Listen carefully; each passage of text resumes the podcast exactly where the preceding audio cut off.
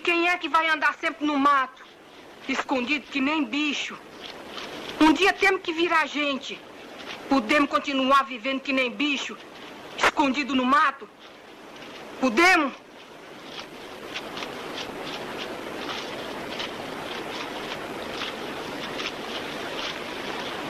Não podemos, não.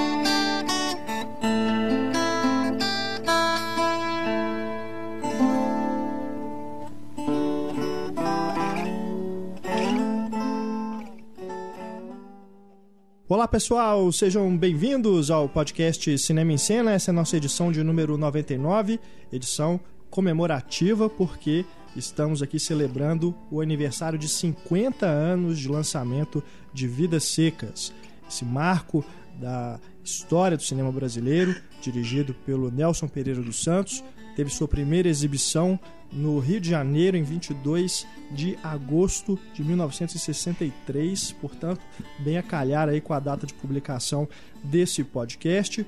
E a gente vai falar sobre esse filme, sua, seus aspectos mais marcantes, tudo que ele representa para o cinema brasileiro, e a gente vai também falar um pouquinho sobre outros aspectos da própria carreira do Nelson Pereira dos Santos, esse grande cineasta. Portanto, vocês que escutam o podcast, acompanham aí a série Grandes Diretores, podem também considerar esse programa como parte dessa série Grandes Diretores.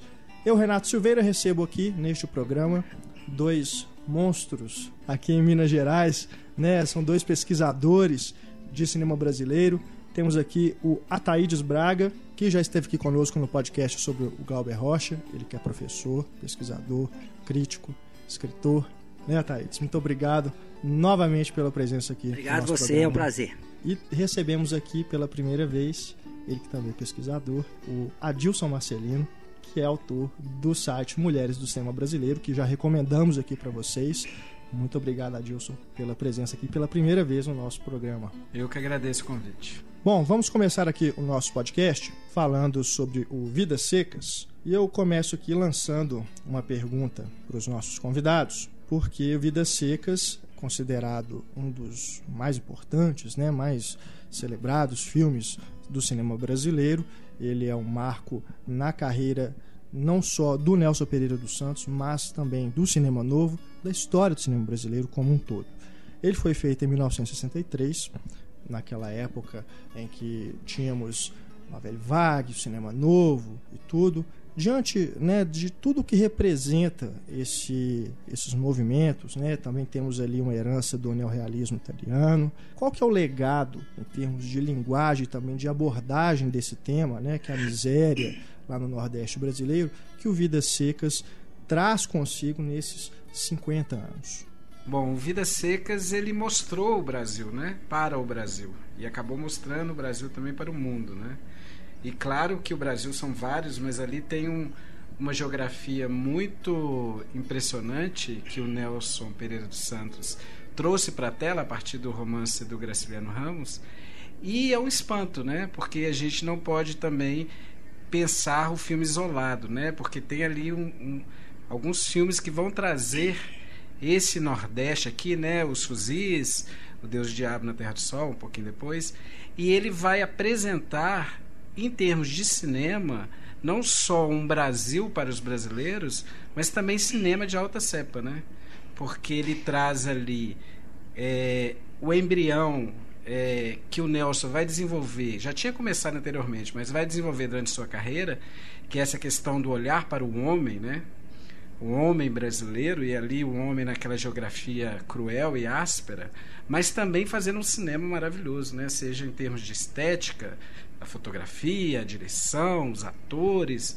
Então, o Vidas Secas, ele vem com essa força toda porque ele também um outro aspecto muito importante que ele vai trazer para a tela, que vai ser visto de imediato, que é trazer para o cinema a escrita rigorosa e econômica do Graciliano Ramos. Né? Sim, sim. Que é um, um... O filme é baseado né, no livro do Graciliano Ramos, que é de 38, é um clássico também literário. É, e que é um dos nossos maiores escritores, Sim. né? E com um estilo muito conciso, muito próprio, muito identificável, né? E um dos grandes, né? Um dos sim, maiores sim. escritores. E o Nelson tem uma felicidade gigantesca porque ele traz o livro para o filme, para o cinema, com o olhar dele, humanista, mas também sem estar submetido à, à obra do Graciliano, mas dialogando com ela e trazendo para a tela o principal do Graciliano Ramos, que é aquele cinema rarefeito, econômico, essencial, é uma, uma lente precisa naquele universo retratado.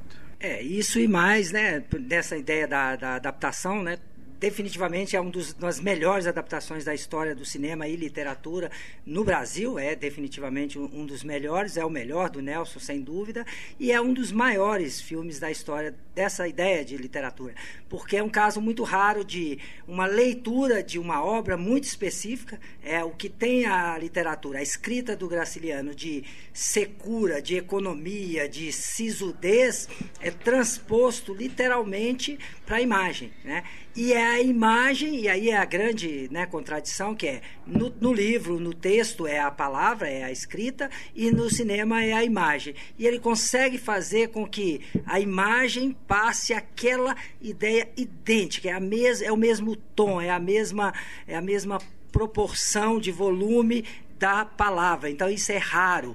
A ideia de adaptação é a coisa mais difícil. E, e, isso é raro. É raro uma obra que seja idêntica ao filme, e é idêntico, é, é parágrafo por parágrafo, e totalmente é, é, é, visual, totalmente é, é emotivamente é, descritivo. Então é, é, complicado, porque essa relação está muito lá.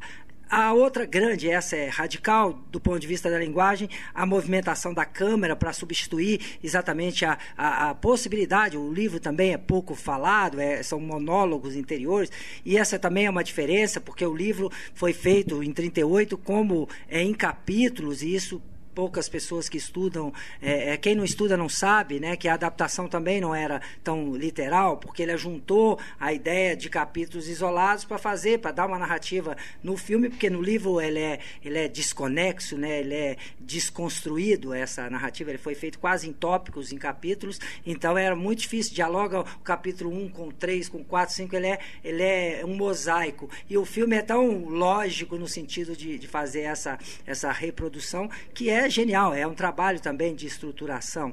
E a coisa da, do, do, do, do, sertão, né? a luz, a, a, o impacto da fotografia, tem milhões de lendas, a gente pode discutir aí bastante de como foi feito, mas era a ideia de que, por exemplo, na, na, o Nelson dizia isso, diz isso em biografias, que ele queria fazer é, o anti-cinema é, que tinha na própria representação do cinema mundial, que era o Gabriel Figueroa, aquela, aquela, aquela luz, é, aquela luz com aquela sombra genial, que está no cangaceiro do, do, do, do Lima Barreto no Brasil, muito bem, é muito mais Gabriel Figueiredo do que qualquer outra coisa. E era, é, ou seja, era essa estética anti essa representação muito bonita, porque iria contra a sisudez e, a, e, a, e o propósito da narrativa. A frieza mesmo, a dureza do sertão. E, e, ele vai chamar, né, de, de ter a lenda também, que foi o Glauber, na verdade, que forçou o, o Luiz Carlos Barreto, disse para ele que ele tinha que fazer, ele era um mero fotógrafo de, da revista Cruzeiro, nunca tinha feito nada em cinema, e ele vai compor isso. E aí ele passa a estudar isso, e o filme tem uma ideia de duas fotografias. Uma feita com o José Rosa, totalmente é, tradicional, tudo certinho, e uma feita com o, o Luiz Carlos Barreto, experimentando ah, os contrastes, os, os, os fundos, os, os falsos, a, a, né, o flu mesmo, todo o desfocar, toda a dureza, tudo para ser realista no sentido da própria narrativa. E isso é revolucionário no cinema. Ele brinca, né, o próprio Luiz Carlos, que não sabe como fez, fez testando, e aí funcionou, ficou genial, mas aí passa a ser essa é a luz tropical, essa é a luz do cinema brasileiro, essa é a luz do cinema novo, e essa é a luz mais difícil de fazer, porque ela, ela não ela e ao mesmo tempo é a mais fácil de fazer, porque ela só depende das condições naturais de se fazer. Então ele tem milhões aí, então, ou seja, são vários legados que a gente é. pode estar conversando aí. A respeito aí da fotografia, que com certeza é logo de cara na primeira cena é o que chama a atenção, né? Aquele céu extremamente branco, em contraste ali com o chão também, aquela terra. É, no Deus Diabo Terra do Sol a gente tem também essa fotografia bem estourada, né? No Vidas Secas, isso é, me parece, inclusive, uma, uma forma de mostrar como que não, aquelas pessoas não têm horizonte, porque, de certa forma, ele chapa a imagem de uma forma que a gente não tem muita profundidade. E aqueles personagens estão ali vivendo naquele ciclo, né? Eles começam o filme vindo do horizonte, né? Vindo de, de uma distância e terminam indo para uma distância, né? Quer dizer, Passaram por aquilo tudo e devem passar mais uma vez, sendo que já tinham passado antes, provavelmente. É, ou seja, vivem ali sem muita perspectiva e sempre com aquela ideia de sonhar em ter a cama de couro, né, e, e ter dinheiro, ter uma forma de sobreviver. Né? É. Essa fotografia, acho que é um ponto que não tem como a gente não discutir realmente a respeito do Vidas Secas. É porque é, é a famosa luz que cega, né, a luz do sertão, né? É, é, muito impressionante, assim, seria muito bacana se o Nelson Pereira, por exemplo, filmasse o 15 da Raquel de Queiroz, que é sobre a seca lá, né? A grande seca do Ceará, porque tanto lá no livro da Raquel como no livro do Graciliano tem essa questão dessa, dessa aridez lá do sertão durante a seca.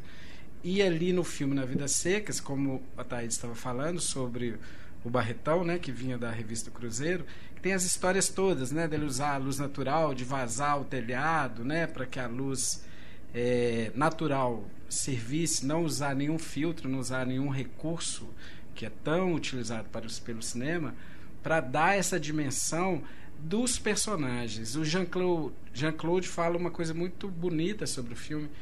E isso tá também no, no livro e no filme, né? Que ele fala que o Fabiano, né? Porque a família é o Fabiano, assim, a Vitória os dois meninos e a, e a cadela, né? A uhum. baleia. E o papagaio, todo mundo esquece é, do papagaio. papagaio. e ele fala que o Fabiano é um personagem tentando ser homem, né? Uhum. Tentando ser gente. E que o filme é uma possibilidade de. É, o filme é um retrato do quanto é difícil ser homem no Brasil, naquele contexto. Eu acho isso muito impressionante que ele fala, uhum. porque lá em alguns momentos, né, os personagens falam isso, né? A gente precisa ser gente, é. né? E, e isso que você fala, esse descaminho, né, essa falta de rumo para eles, né, que são lá perambulam fugindo lá da cerca, acabam encontrando outras realidades, mas sempre estão submetidos àquela sina, né?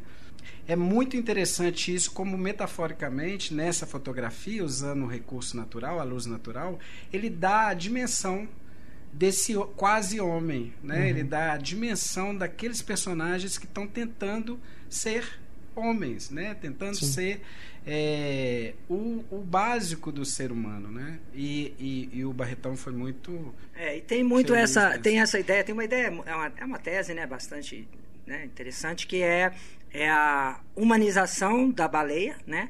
Da cachorra, a cadela, é, ela é humanizada e é, tem milhões de lendas também, histórias, a gente pode conversar depois. E a a desumanização do homem, ou pelo menos a não possibilidade do homem ser homem totalmente, em função das intempéries, da, da violência da, do sertão, da, da, miséria, da fome, enfim. Né? E, e, e, e, o, e o Fabiano é exatamente isso, é o bicho. Né? E é bicho lutando o tempo todo para não ser bicho, mas sabendo que é bicho e que vai ser bicho. Mas o futuro, digamos, as crianças, né, os meninos não tem nem nome, nem no livro, nem no filme, então essa ideia dos meninos é isso, a possibilidade deles serem, né, gente, ser gente. A, a, a, assim, a Vitória tem esse discurso, né? É por isso, é engraçado, porque etimologicamente ela é Vitória, né? Ela tem essa, essa coisa de ter o desejo, ela é positiva. E ele não, ele é, ele é negativo, negativo na, nas condições, ou seja, ele é sofredor, é o típico nordestino. E é engraçado porque essa aspiração, é, é, é, não é que eu não concorde, mas é, é, muito, tem muito essa leitura que o filme é, é, muito circular. Não, não é verdade. Nem o livro é assim e nem o filme. Na verdade, são duas possibilidades. Eu gosto mais da ideia da espiral, porque ele começa no lugar e volta nesse ponto. Então ele realmente Entendi. é, mas dá essa possibilidade de que isso é vai, dá um Sim. outro passo, Sim, volta, volta, porque é um pouco a ideia do- da, da seca no Nordeste. Porque também a seca não é uma condição eterna. Então, quando chove no Nordeste, e essa é outra coisa engraçada, porque ele conta na biografia que seria o filme seguinte, ele ia fazer isso depois do Boca de Ouro, foi para filmar na Bahia, filmar o Vidas Secas na Bahia e choveu compulsivamente durante um tempão. Então eu falei, pô, tá de sacanagem, né? Ele não conseguiu, aí depois é que tem a ideia de voltar para filmar, literalmente, em Palmeiras dos Índios, na- em homenagem ao Graciliano, que aí foi mais, né, mais interessante. a- São essas coisas de produção, e ele era produtor também, então isso acabou somando para a própria genialidade do filme. Porque é óbvio, se fosse feito lá e talvez não fosse, tivesse todas as- essas representações. E, e então isso é, porque o filme é realmente, ele começa de um ponto, mas retoma naquele ponto, mas num outro, em uma outra situação. Ou seja, passaram-se né, várias É. situações. Então, essa ideia de que realmente é assim, mas não cíclico necessariamente. Né, como uma espiral que vai e volta, mas sempre tem mudanças. Né, perdemos a baleia, perdemos o papagaio, né, tem as possibilidades das crianças. E a marca mesmo, que aí soma também com a fotografia, que é genial, é o som. É outra Exato. coisa que é importante, porque é, é- é o som que está no livro. Né? O livro E mais inteiro. uma vez, na primeira cena a gente já tem essa noção, né? Aquele barulho que vai começando lá no fundo e vai ficando aquela coisa angustiante. E depois esse som, que eu acho que é de um carro de boi, se Carro não de me engano, ele vai se repetindo, ele é recorrente durante o filme. Né? É, e ele não acaba e não tem carro de boi. É. Ou seja, é genial. A, a- a melhor que está no livro, é, eu lembro, umas vezes que eu peguei o livro, que quando dava né, curso de cinema e literatura, usava esse livro como modelo de texto mesmo. Então pegava é, o Graciliano descrevendo né, o Fabiano calçando as alpergatas e, e andando. Plá, chap, chap, chap, fazia os barulhos. Então, ou seja, onomatopaias, né? Onomatopeias, todas é, de sons, de ruídos, de coisas no texto. Então, é, as coisas estão, e o Nelson literalmente colocou como sonoplastia real, porque não tem música no filme, só tem sons e ruídos. Então, é puro é, é, é cinema visual, porque a gente vê a caminhada dos dois, principalmente, é, a gente ouve o barulho, tchá, Então, isso é genial, porque é a, a- a- é, é a, é a dor né, no corpo, naquele corpo, nessa representação sonora. Né? Então, é maravilhoso. Então, isso também é linguagem, isso também é um recurso genial que está na obra, mas que é, seria um tanto difícil se fizesse muito normal. Né? Mas e que é utilizado também de forma rigorosa, né? Esse som, ele é usado de forma totalmente, como a Thaís estava dizendo, como ele está presente no Graciliano, né? Porque isso que ele fala da espiral, e por isso eu falei que é como se fosse uma sina, porque todo retirante no Nordeste, ele sofre, pelo menos lá naquela época, né? Ele sofre com a seca, mas ele depois ele quer voltar. Ele não quer ir embora de vez, né? E nesse caso do, da utilização do som no filme, que é muito impressionante também, essa junção do som com a fotografia, ele também te joga ali dentro, né? Ele joga você, é, espectador, naquele universo lancinante e você acaba é, se, se tomando daquela história daqueles personagens, né? A história da baleia, por exemplo, é impressionante mesmo, né? Uhum. Porque isso que a Taide fala que teve tantas lendas, né? Do Festival de Cannes, Sim. pedindo para levar a cadela. Por quê? Porque eles são apresentados para você de uma forma de um olhar completamente humanista mesmo, né?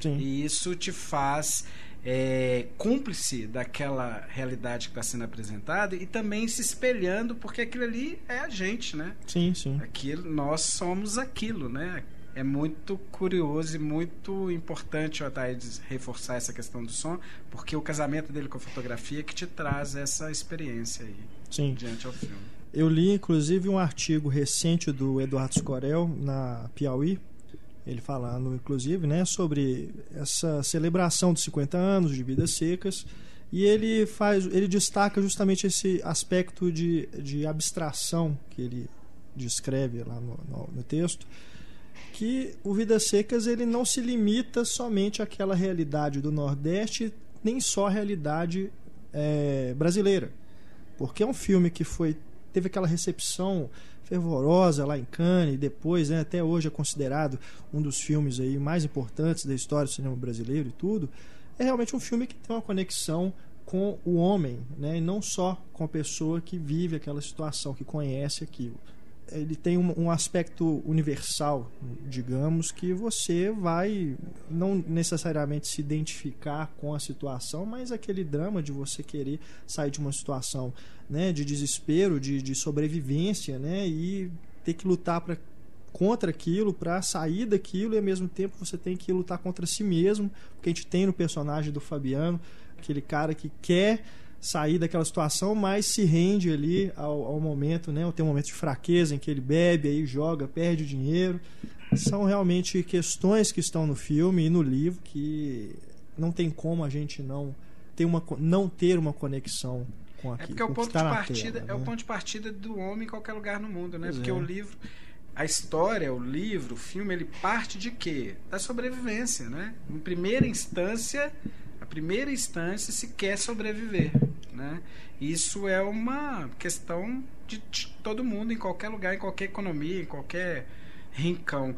Ali, claro, você tem as transformações, tem as questões geográficas, culturais, não sei o quê, mas o ponto de partida é a sobrevivência. tem, né, tá no filme, né, a estatística, né, que também depois, na época do livro, poderia ser diferente, mas na época do filme já tinha todo o trabalho, né, do, do Josué de Castro sobre, né, a Geografia da Fome, que ele faz esse levantamento de toda a miséria, é a base para todo o cinema novo também, como é, tratado né, de, de sociologia cultural do Brasil dos anos 50 e 60, que é esse, essa, esse êxodo, né, essa miséria, essa, essas secas re, é, incidentes no Nordeste que manda toda hora gente para Rio e São Paulo, né, basicamente para São Paulo, essa coisa dessa migração e esse mesmo, esse eterno, esse eterno retorno, essa eterna possibilidade do retorno, porque o nordestino é, antes de tudo, um forte, né, está lá no Euclides da Cunha. Isso é, é os sertões, isso é essa coisa apegada, é o homem da terra. É, poucos né, é, representantes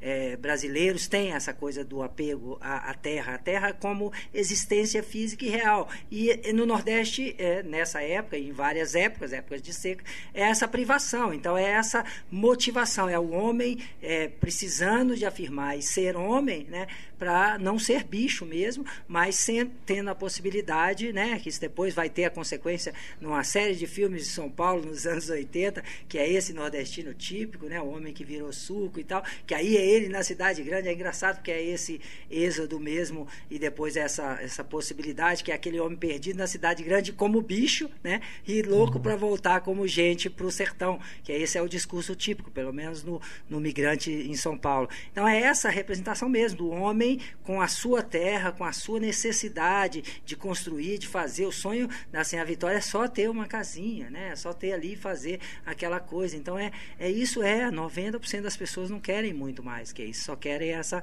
essa possibilidade de criar. E a privação disso é que faz. É por isso que o livro é realmente universal. E o livro é universal, né? Porque é um tema caro para milhões de países, toda a África, né? Vários países do mundo sofreram essa essa coisa, né? Tem essa essa miséria, né? De desértica, tem essas condições, tem essa peregrinação. A África é cheio de filmes até hoje assim, né? Em vários lugares do mundo. Então isso é é realmente um tema universal. É, o livro ele é de 38, o filme é de 63, então a gente tem aí um espaço de tempo bem grande, mesmo assim a gente vê que não o filme, a história ali é situada nos anos 40, né? Tem o, o letreiro ali e tudo.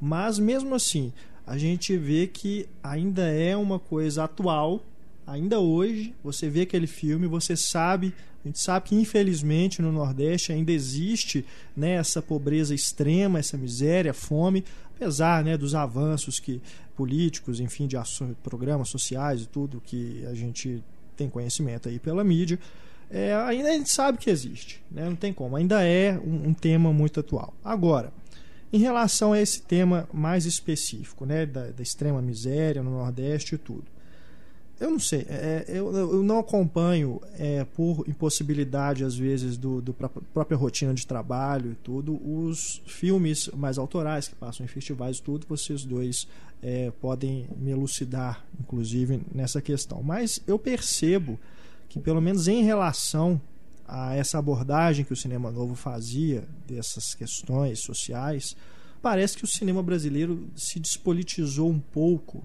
pelo menos na- nessa questão de, de- de fazer a crítica, de mostrar esse Brasil como ele é, Ah, apesar de a gente ter no cinema que é feito no Nordeste uma diversidade maior hoje dos filmes que chegam, pelo menos, ao circuito de personagens e questões é, que são próprias daquele lugar, mas que também são universais. A gente tem, por exemplo, O Som ao Redor, que é um filme que se conectou aí com quantas pessoas? Não sei qual é o público exato dele, mas pelo lançamento, né, pela quantidade de salas em que ele foi exibido, a gente sabe que foi um enorme sucesso, internacional inclusive também foi entrou em listas de melhores filmes do ano passado e tudo. É, vocês, vocês concordam que, que falta talvez uma revisitar esse cenário do, do, do cangaço, né, da miséria no Nordeste, não mostrar, mostrar novamente, revisitar, mostrar hoje como que está essa situação. Né? É, eu acho que tem uma diferença assim dessa época para a época atual, porque nessa época esses cineastas, né, o Nelson Pereira mesmo é nascido em São Paulo, acabou se radicando no Rio de Janeiro. Sim. Mas era Rui Guerra, é, Glauber Rocha, enfim, que era baiano e tudo. Mas tinha muito, é, tá muito centrado também aí no, muitos cineastas do eixo, né, filmando o Nordeste. Mas hoje, na produção atual, você tem no Nordeste cineastas filmando essa realidade. Claro que por uma outra lente, de uma outra forma, mas você tem, por exemplo, o Paulo Caldas, você tem o Lírio Ferreira, você tem o Cláudio Assis, é, que cada um, claro, não tão com o viés que o cinema novo dava, né, tão assim imediato para essa questão social, política social, mas ainda assim são olhares para essa miséria que hoje, principalmente hoje, né, na nossa realidade, não é só mais essa miséria tão imediata, mas é o a consequência da miséria, né? Você tem o Karim Ainuz mesmo, Sim. né? Fez o Céu de Sueli, por Exato. exemplo. Uhum. Agora, no cinema feito no eixo, né? Rio, São Paulo, até mesmo aqui da gente, tem um olhar muito menor para essa realidade do que naquela época daquela produção. Mas, levando-se em conta esses outros polos de cinema que existe hoje, não como indústria, porque indústria, falar de é. indústria é. no cinema brasileiro é besteira, uhum. mas tem alguns, algumas geografias que ainda se atêm a esses temas, mas é claro, aquela forma do cinema novo está muito localizado ali no cinema novo, né? Naquele momento especificamente, por isso eu estava citando aqui os fuzis, estava citando o Deus Diabo, enfim, tem alguns outros filmes, né? O, o, o filme do Hora e Vez, de Augusto Matraga, enfim.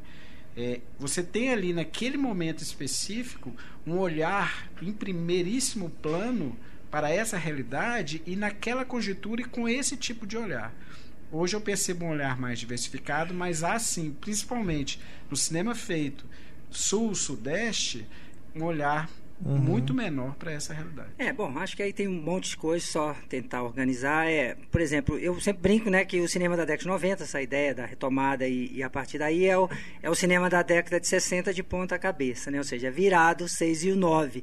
Então é um olhar, tem essa, esse revisitar, até acho que tem até demais. Muita gente revisitou o baile perfumado, é isso. Né? É, você pega filmes todos, o próprio Central do Brasil é isso, o próprio. É, os filmes são feitos com o sertão no sertão, indo ao sertão, mas um pouco isso, como a Dilson disse, alguns cineastas não do sertão e muitos do sertão mesmo que faz esses que ele citou praticamente são de Pernambuco mas mas o sertão das memórias na, na, na Bahia é, é, enfim tem vários outros filmes o próprio Sérgio Machado com alguns filmes né o Cidade Baixa é, é esse essa decadência física de espaço então há uma volta mas os cineastas da década de 90. Eu não estou querendo contar aquela história muito mais sem a presença do sertão. É, o sertão é uma volta, mas é ou é uma volta lúdica ou é uma volta estetizada, né, na bobagem conceitual de ideia de estética com cosmética, mas importante porque é realmente esse embelezamento. Então há uma volta, há um revisitar, mas com muito idealismo, com muita é, é, embelezamento e com muita estética é, glamourizada desse espaço e feitos por cineastas até locais e às vezes de fora do, do, das regiões nordestinas, mas com essa preocupação porque querem, é, que é uma tese também bastante discutível do cinema novo, querem alcançar o grande público, querem mostrar, querem fazer filmes é, é, é, de road movies, volantes e tal, e acaba que isso perde. Então, o que eu vejo muito nesse cinema hoje é muita despolitização e muita falta de interesse político, né, das, dos próprios cineastas em retratar, porque é óbvio que ainda existe o êxodo, é muito complicado, ainda existe a miséria, o Nordeste inteiro ainda tem regiões, é, é, vários filmes que foram feitos na região de Canudos, vários documentários mostram a situação 100 anos depois, ou seja, 100 anos depois de Canudos, 50 também depois do Deus e o Diabo, 63, 64, que vai retratar isso aí do de Canudos. E essa região ainda hoje toda aquela região e muitas regiões do Nordeste inteiro Ceará ainda é muito desértico né? Tem muitos lugares para Pernambuco tem uma área muito mas os cineastas são mais urbanos falam de filmes da cidade mostram coisas de histórias centradas na sua própria região. Então é muito diferente. Então é o olhar que é muito diferente com 30 anos e não tem é, mas tem filmes interessantes cinema aspirinas e Urubus faz, é. Passeio do Marcel mostra isso, ou seja, onde está o sertão, ele é a mesma, tem a mesma representação ainda. Uhum. Ele ainda sofre essas intempéries e ainda tem essa dor, essa amargura, que é o que eu gosto muito no, no, no Vidas Secas. O Vidas Secas tem, e o, o, Nelson não é assim, é engraçado que o Nelson é um cineasta bonachão, é, mas é melancólico, porque o Graciliano era muito melancólico. E ele conseguiu transpor a melancolia, que é uma dor mas é uma nostalgia. É uma necessidade, é um sofrimento, mas também é uma esperança, também é uma possibilidade. Então, acho que essa melancolia é muito mais interessante para ver o filme, porque aí é, é, isso que o Adilson lembrou no início. Ah, o espectador entra naquilo, é tomado, é participante e sai em deleite. Então, é aquela satisfação mesmo de ver, mesmo uma e isso vale para esses cinemas realistas, vale para essa, essa impressão de, de, de realismo, de neorrealismos na história do cinema, que são filmes que falam para as nossas angústias, para as nossas condições, para as nossas né, crises existenciais. Então a gente gosta muito, é tomado muito. Então acho que isso é que falta, falta fazer menos. Eu, eu sou né, quase por é, oposição, é, bastante mal-humorado com comédias. Eu não consigo rir com essa idiotia do cinema brasileiro de tantos filmes ridículos. Então, então eu, eu sei lá, então talvez eu seja nostálgico, melancólico e goste de filmes sofridos. Porque é muito triste ver esse tipo de cinema o tempo todo, passado em todo lugar, sem essa angústia, sem essas coisas. E uhum. as pessoas brincam com isso como se pudesse, sabe? E pode, porque é comédia, é entretenimento. Mas aí não satisfaz, pelo menos a mim. É, a mim também não. né? As chamadas aí globo chanchadas, né? Que é uma coisa que o fenômeno que se tornou de bilheteria, é, acho que difícil a gente prever que haverá alguma mudança, pelo menos em é, pouco eu, tempo. É engraçado, mas eu já sou um pouco contrário, assim. Não, não é que eu goste, mas eu acho que é cinema também, sabe? É cinema não, brasileiro sem dúvida. também. Ah, é. é. me interessa o cinema brasileiro, uhum. assim é, o complicado aí quando você vai pensar, igual você acabou de citar, Globo Chanchada, é o espaço que se ocupa, Exato, o marketing. É. Agora, aí, fazer é o cinema me interessa, assim, cinema com estética de televisão, cinema Não, com estética... tem que ter tudo. Eu acho que é cinema tudo. brasileiro, porque somos todos nós, uhum. né? É, o é triste é, é quando isso. isso. passa a ser a ideia de que essa é a representação, Sempre esse é o modelo a ser seguido, esse é o sucesso, é, é esse que garante, e aí afasta as possibilidades. Não gosto nem do que você falou antes, a ideia do autoral. Não é essa coisa, não tem esse papo. Cinema é cinema, exatamente. É cinema brasileiro, é cinema, tem que ser visto e tem que ser mostrado, tem que ser visto. E as pessoas têm que gostar, sofrendo, chorando ou rindo. Não importa o, assunto, as coisas, não importa. Importa é que ele seja realmente mais interessante, ou pelo menos mais abrangente. E aí é isso, quando vão fazer as comédias, com, mesmo com as temáticas, já vi vários filmes que com essas coisas de temática do próprio Nordeste. Tem um filme que é muito pouco conhecido, chama Soluços e Soluções, que os caras vão querer inventar e fazer as curar, resolver resolver o problema da seca do Nordeste, mas aí faz, fica e fica tentando fazer. E aí são filmes que não andam, o próprio Deus é brasileiro, filmes que tentam passar por essa coisa do Nordeste, o cami caminhando, o caminho das nuvens, das passando, vão tentando mostrar essa coisa, uma realidade e tal, mas é tão diferente, sabe? Então aí falta, às vezes até em cineastas mesmo, do próprio cinema novo, no caso do Kaká, e outros, o olhar é isso, sei lá, desprendeu, perdeu aquela ternura, né, que não pode perder jamais, né? Né, do ímpeto revolucionário, ou seja, você tem que endurecer mesmo, como diria o Tchê, mas não pode perder a ternura, tem que, que entrar nessas coisas. Então pode, por que, que não pode fazer, sabe, comédia nesse mesmo espaço, né? E, e tem filmes que fazem isso e conseguem retratar isso. O próprio Baile Perfumado uhum. é, é, citado assim, Abril Despedaçado, são filmes que têm, em algum momento, o próprio Central tem essa, essa dor e, ao mesmo tempo, a leveza, tem a comunicação.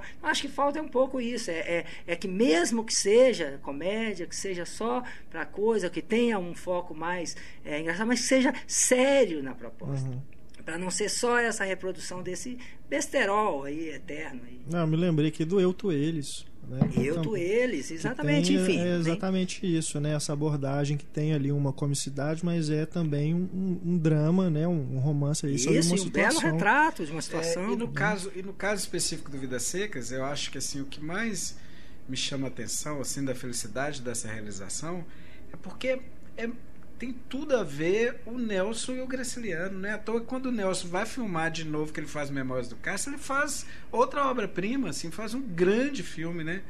O Nelson, ele vai trabalhar com grandes escritores, né? Mas o encontro dele com o Graciliano é tão definitivo é, que depois, anos depois, ele vai fazer outro grande filme. E eu estava lendo outro dia, ri muito dessa história, uma, uma entrevista que ele deu para pro Globo, não sei se vocês leram, ele dizendo que ele queria filmar o São Bernardo, é. é. e aí ele escreve, ainda lá na época dele lá, fazendo assistente de produção, lá, ele fez, né, do foi lá assistente do Saci, do Nani. Foi. Ele queria filmar. Do Alex Vianney. Ele é do acho que é Goleiro Palheiro. Goleiro Palheiro. Ele queria filmar o São Bernardo, mas aí ele escreveu para o Graciliano falando que ele tinha se apaixonado tanto pela Madalena, que é a personagem principal, se ele podia mudar o destino dela, que ela não se suicidasse, que ela fugisse. e aí é muito engraçado que o Graciliano escreve para ele. Pode fazer Você pode, mas não põe meu nome, é, não. Escreva esse livro primeiro e fala. Porque a história só existe porque o Honório conta a história a partir do suicídio da Madalena. Bom, se não teve suicídio, não teve história, não teve romance e não tem filme. Não vai ter o livro, né? Então é muito impressionante, assim, porque uma das coisas que me chama atenção no Vidas Secas, que é o casamento perfeito entre a literatura e o cinema, entre um cineasta e um autor. E a gente poderia falar, ah, sorte principiante? Não, porque depois um novo Volta. encontro vai trazer um outro grande filme no cinema brasileiro, que é o Memórias do Caso. É, que aí, nesse caso, o Leão foi muito feliz, porque o Leão inverteu no, no, né, no cinema, mas ele optou por contar e dar o ponto de vista né, da voz interior para o Paulo Honório, e acabou fazendo um filme é, muito fiel mesmo também ao livro, mas com outra pegada, outro filme. Né, mas o Nelson, com certeza, faria um filme totalmente diferente, que ele ia inverter os papéis da obra, né, ia ser impossível possível. Agora, isso que eu ia perguntar para vocês também, a respeito desse estilo que ele usa no, de forma né, maravilhosa no Vidas Secas. No restante da obra dele, a gente também vai encontrar esse uso é, minimalista né, de, de, diálogos, própria utilização da câmera. A gente vai encontrar depois nos outros filmes na carreira dele aí, ao longo dos anos 70, 80, né, depois ele volta, depois aí na, na chamada retomada a gente encontra esses aspectos também? É uma obra coesa nesse sentido, em termos de forma? Sim, eu acho que o, o, o Nelson ele tem uma qualidade absoluta, aquilo que eu estava dizendo lá no início, assim, que o cinema dele é todo centrado no homem, né? Ele vai ter o espaço aí das mulheres todas, mas é o, o, o personagem principal é do homem. E o homem em sua geografia. Então ele vai, por exemplo, ser um tradutor do Rio de Janeiro, seja do morro né, no Rio 40 graus, do subúrbio carioca no Rio Zona Norte, ou da Zona Sul, por exemplo, no El Justiceiro. É, e traz é o Boca de Ouro também e trazendo para essas, esses filmes, né, para esses recortes que ele vai fazer geográficos, uma estética completamente condizente com aquilo que ele está apresentando, né? Então a câmera a luz, a fotografia, por exemplo, do Rio 40 Graus, é muito impressionante naquela forma de retratar aquele morro, como você tem na Zona Sul, lá no El Justiceiro. Eu acabei de rever o El Justiceiro agora há pouco tempo na Moja do Preto, eu fiquei impressionado como que é um filme que é o frescor absoluto. Sim. Porque ele está ali contando uma história né, daquele playboy lá que quer lá se Safai, enfim, aquelas aventuras todas, mas tem ali um registro histórico daquela zona sul, não só do personagem da história, mas na estética do filme. Então, isso é a qualidade de um grande cineasta, né? Que o Nelson vai fazer em diferentes momentos. Se você também pegar a fase Paraty dele, né? Os filmes lá da, da, da fase dele, do Desbunde, que se fala, tem de novo um olhar humanista para aqueles personagens, o homem no centro da questão, mas tem também todos os o que se compõe o cinema, toda a estética do cinema muito apropriada com aquilo que ele quer contar. E uhum. isso, outro exemplo maravilhoso, é, me veio à cabeça imediatamente, como ele filma Brasília no Brasília 18%. 18%. Não é?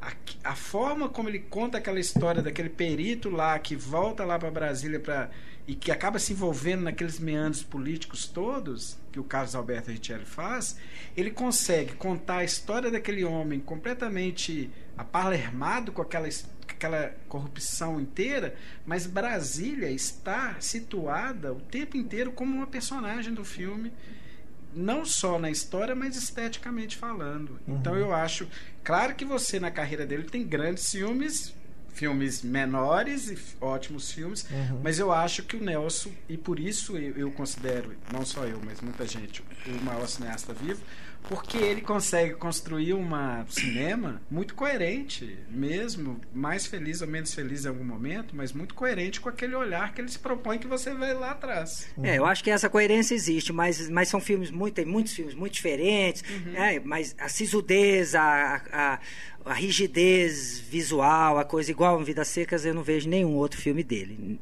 na lógica certinha, não vejo nenhum. Mas é, são, tem várias outras fases. Tem os primeiros, exatamente, o Adilson lembrou. Então, a, a, a, primeira, que seria a ideia da trilogia no início, Rio 40 Graus, Zona Norte e Zona Sul, né, ele faz isso né, no Rio 40 Graus, apresentando a cidade como cenário e aquelas pessoas no seu espaço físico urbano. Então, é os homens e as situações, várias crônicas, né? Depois, a grande história do espírito né, no Rio Zona Norte e essa angústia da, da existência ali naquele aspas, submundo né, da, da música e tal. E depois seria, mas reflete claramente a, se quiser puxar a trilogia no Justiceiro, porque aí é a Zona Sul mesmo, que era o que ele queria fazer, e depois vários outros desses filmes. Mas tem diferenças, né, por exemplo, da adaptação da própria obra, né, do, do que ele vai fazer com Jorge Amado. No Jorge Amado, por exemplo, ele é o oposto dos filmes como ele fez no Graciliano. Então ele vai, porque ele vai pelo estilo do homem. E o Jorge Amado era um grande né, é, referência para aquelas pessoas jovens ali dos anos 50 e 60, comunista, fazendo aquela literatura social, política, essa é a marca do cinema do Nelson. A conscientização, a luta política, o homem em seu estado de luta e transformação social. Então, isso passa em todos os filmes, até mesmo nos filmes históricos desbundados de Paraty, como é, como é gostoso meu francês, que o personagem é né, totalmente desbundado e ao mesmo tempo é, é, é colocado naquele contexto da história do Brasil, que é um fato né, baseado no Hans Staden lá, então, na história da colonização brasileira. Então, ele usa esses recursos e faz. Mas, é, no Jorge Amado, por exemplo, ele é muito fiel também ao Jorge Amado e ele entra no clima do Jorge Amado. Então, são filmes mais festivos, são filmes mais alegres, mais falados, essencialmente e, e excessivamente falado, sempre muito engraçado, cômicos. Então, é isso. Ele, na adaptação literária, ele tenta sempre ser muito fiel e somar no, no, no, no, autor. E aí eu acho que é algumas infelicidades dele. A maior, eu pelo menos acho, é o Terceira Margem, que aí ele vai tentar entrar no Guimarães Rosa com essa mesma pegada de tentar é, alinhar e, e alinhavar os contos e contar uma grande história. Eu acho que é o grande equívoco dele. Eu não suporto o filme, já vi várias vezes, mas eu não consigo. Gosto de uma ou outra imagem, outras coisas, que é isso, onde tem alguns momentos desses homens, dessa situação, e é uma grande história, né? deveria ser melhor retratada, mas é difícil mesmo. Mas é isso, eu entendo que ele queria ser mais próximo e tentar aquele universo, e aí é um universo também, às vezes, mais complicado do que os anteriores. Né? Mas ele consegue também fazer um filme. Isso vale depois para outros olhares que ele tem de literatura e depois de alguns outros momentos de filme. Né? Mas volta também uma homenagem boa, que pouco, é pouco visto, inclusive falado, que é o cinema de lágrimas, que ele quer fazer uma adaptação de, uma, de um trabalho histórico é, é, sobre o melodrama no cinema, né? E aí ele apresenta o filme, que é um documentário ficcional, né? Na verdade é uma ficção, mas ele usa a estrutura de fazer com filmes históricos, recortes baseado no livro da Silvia Oroz, que é, eu adoro o filme, acho genial, choro assim de ver a ideia, os filmes e a relação, que é um trabalho pensado. Então é isso, o que ele quer. É, é, ele é, o Nelson é isso. É todo mundo que sabe, que conhece ele a vida inteira. É a generosidade, é o bonachão. É, é tem histórias também disso, né? No próprio Vidas Secas, quando ele conhece o Joe Soares, né? Que ele vai para é, pedir para o Jô Soares, Jofre Soares fazer a, uhum. a, a, situação lá de, de, de produção lá na, na, na, em Alagoas para descobrir o elenco e tal.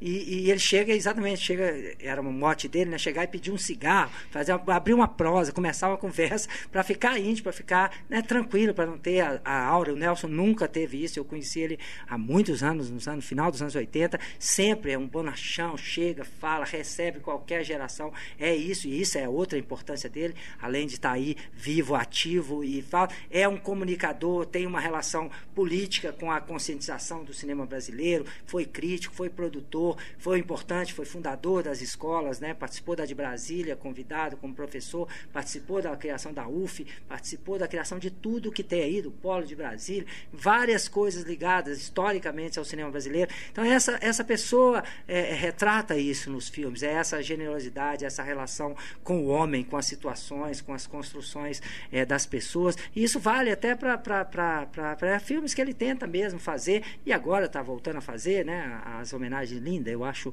o Tom Jobim um dos melhores filmes que eu Sim. vi nos últimos tempos, porque é nada, é um filme que não tem. Exatamente, talvez esse seja o mais próximo do Vidas Secas. É o Vidas Secas da música. Ou seja, é todo o Tom Jobim, todo centrado só na relação do Tom Jobim com a música, só música. Então, assim, é impressionante. E isso foi feito na televisão. Esse filme foi feito para televisão nos anos 80, eu vi, 90, acho que 90 e poucos, eu vi isso no Manchete, era 94, sei lá, 3, 4. Isso foi feito para televisão primeiro. Né? Há tempo, e aí ele voltou e fez um filme grandioso, talvez porque na época era mais quase um documentário simples, e ele montou uhum. um filme, né? um filme lúdico, é, é literalmente um. Né? É o filme artista do nosso cinema musical. É todo centrado na, naquele homem, o Tom Jobim, e na sua arte, a sua música. Então, essa representação vale, tá? Também, que, que são documentários mais oficiais, no Castro Alves, tá no, no, no Casa Grande Senzala. É, ele, no Castro Alves ele abandonou porque ele pegou a cadeira dele lá, ele ia fazer o projeto, depois foi feito pelo Silvio Tender.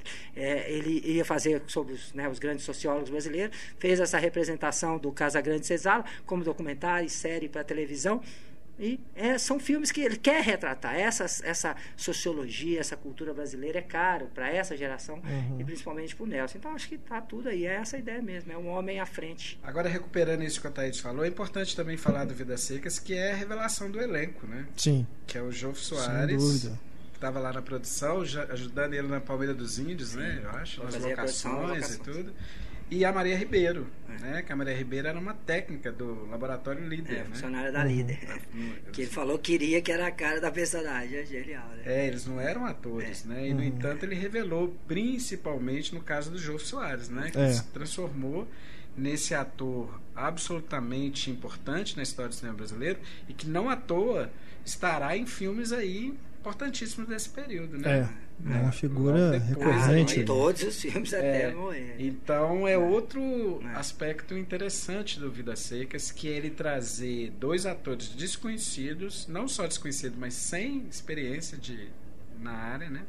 De atuar, e aí que traz aquela veracidade ainda maior para aqueles personagens e revela esses nomes para o cinema brasileiro. Uhum. É, que tem uma coisa, né, que também é um monte de lenda, mas tem um monte de histórias também, que ele mesmo fala da biografia, com o Attila Iori, né, que era um ator já até né, conhecido e, e, reconhecido lá, mas nunca tinha feito. E aí foi briga o filme inteiro, porque ele não sabia andar a cavalo, não sabia calçar, reclamava do pé. Né, isso é muito comum, né? Os atores. É, ele vinha da chanchada. É, vinha da chanchada. Tinha passou feito pelo... o assalto. assalto. O assalto. E personagens fez... totalmente diferentes. É. E aí aquela coisa, né? Pela descrição do personagem Fabiano no livro, ele não seria, né, porque teria que ser diferente, com cara mais vermelha, mais nordestino, mais tipo, com o olho azul, mais sofrido, né?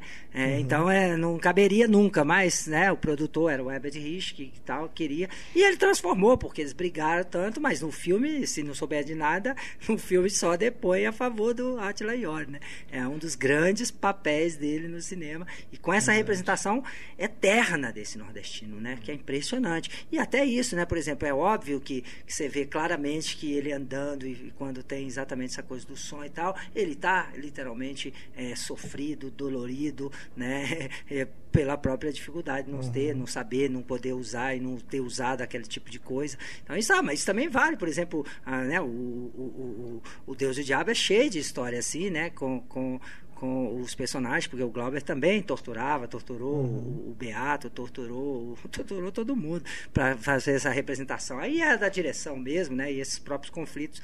Aí, o que não pode é passar para o filme. E aí você vê essa uhum. representação que é genial. E as crianças também, né? Ah. Que são fantásticas. É, as crianças também foi. As crianças foi o João Soares que achou que são segundo irmãos, porque são, são o mesmo são, sobrenome. Não, são, são irmãos, exatamente. Gilvan. Eu só não sei o que foi feito. É, nunca mais também sei é. o que foi feito, mas eram cantadores de de feira, né? Era, cantava embolada e o João Soares viu na casa, eram era filhos do, da, da, da, pensão do hotel lá onde eles estavam, e o João Soares indicou, ele cantou, os meninos, segundo a biografia dele, ele apresentou as crianças, as crianças cantaram para ele, ele adorou e viraram no filme os personagens, os meninos, né? É e genial, né? É, duas cenas que para mim são duas das melhores. Além, lógico, da cena da baleia, né? Que é uma das mais famosas aí mais pro final do filme. Mas a hora que o, o, o menino mais novo tá observando o pai, né, é, se preparando para trabalhar, né, ali do, do lado de fora da casa, montando. E depois o menino, aquela famosa cena também, que ele fica repetindo inferno, inferno, né? Espeto quente, que é fantástico aquilo.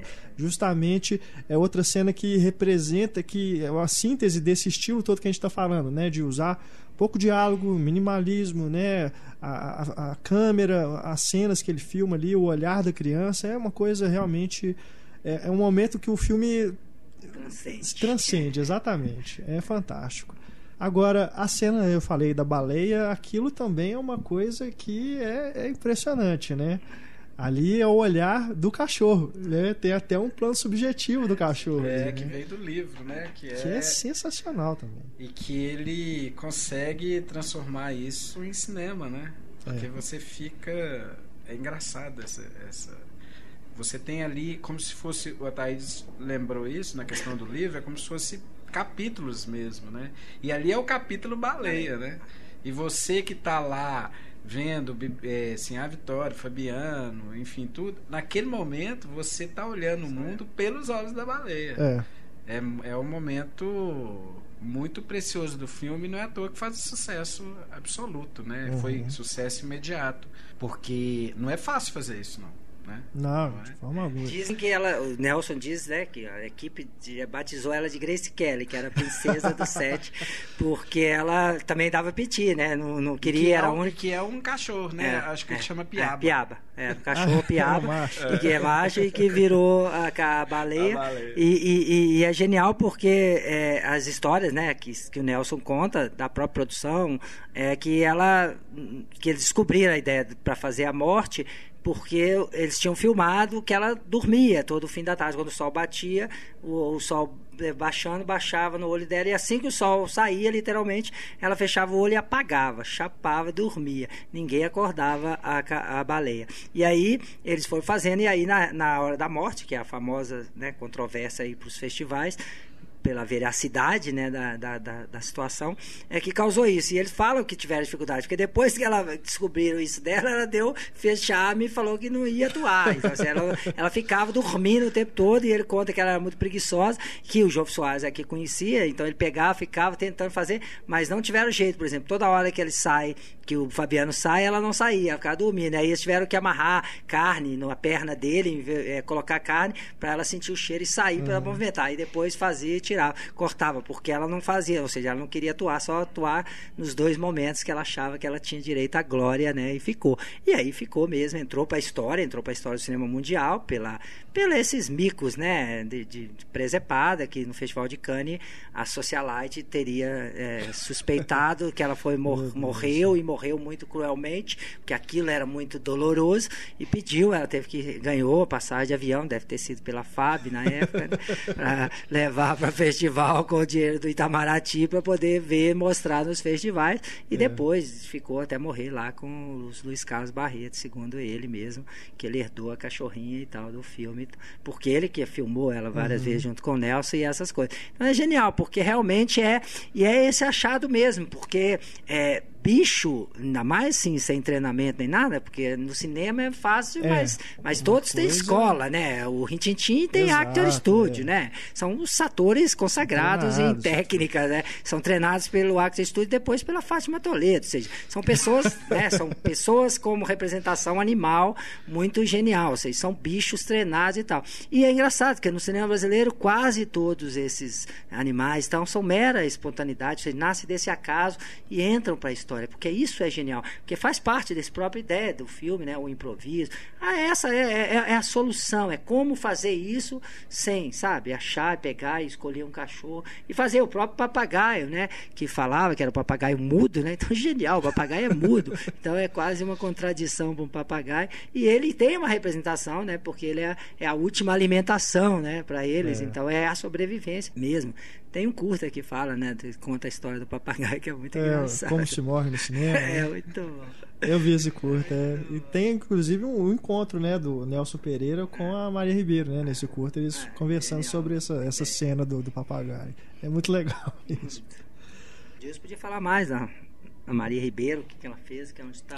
É, não, eu queria é. falar, a hora que você falou, assim, quase que eu te falei, você acredita que com todo o problema eu ainda gosto da terceira Ah, então fala, defende Mas, a terceira é, eu, eu, Porque os dois filmes do Nelson mais criticados, o Ataíde adora um e eu também, que é o Cinema de Lágrimas, que não foi muito bem recebido na época, eu gosto muito. E, e o Nelson ele foi muito feliz porque ele pegou a questão do melodrama e ele inseriu o personagem com AIDS, né? Que seria adequado para o melodrama hoje, faz aquele retrato da América Latina a partir do, do, do livro da Silva Oroz. E na Terceira Margem do Rio, que é talvez o filme dele o mais complicado de todos, né? Mas eu gosto da parte do sertão. Eu acho que complica quando ele vai lá para para é. Brasília. É, gosto pra, de algumas coisas também. É, é, porque a hora que ele tá, é, porque é curioso isso assim. O Nelson ele tem, como a gente já falou aqui algumas vezes, ele tem essa questão muito cara com a literatura, né? Sim, ele vai sim. filmar os grandes autores, né? Graciliano Ramos, Jorge Amado, Machado de Assis, porque ele faz o Asilo Muito Louco e faz um filme que eu adoro, que é o Curta o Missa do Galo, é, que é lindo aí filma né, o, o, El Justiceiro, que é o João Bittencourt, aí o Fome de Amor, que também que é o Guilherme Figueiredo.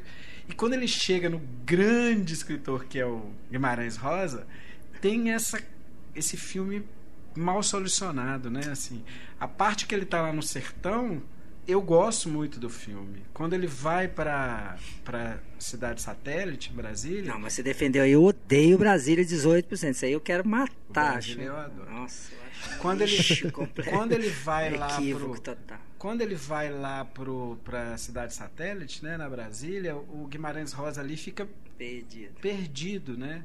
Mas é um filme que eu com todos os defeitos, eu ainda tenho tem coisas é, que eu gosto muito. Tem, não, Agora, o Brasília 18% que você não gosta, não. eu gosto muito. Nossa. Eu gosto muito daquele filme.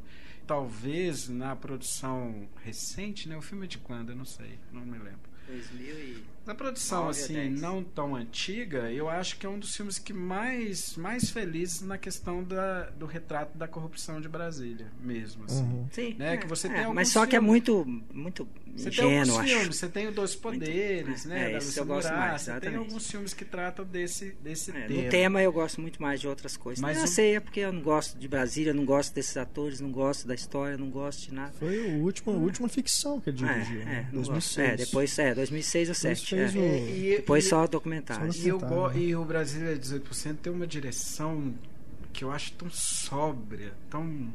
Eu gosto tanto.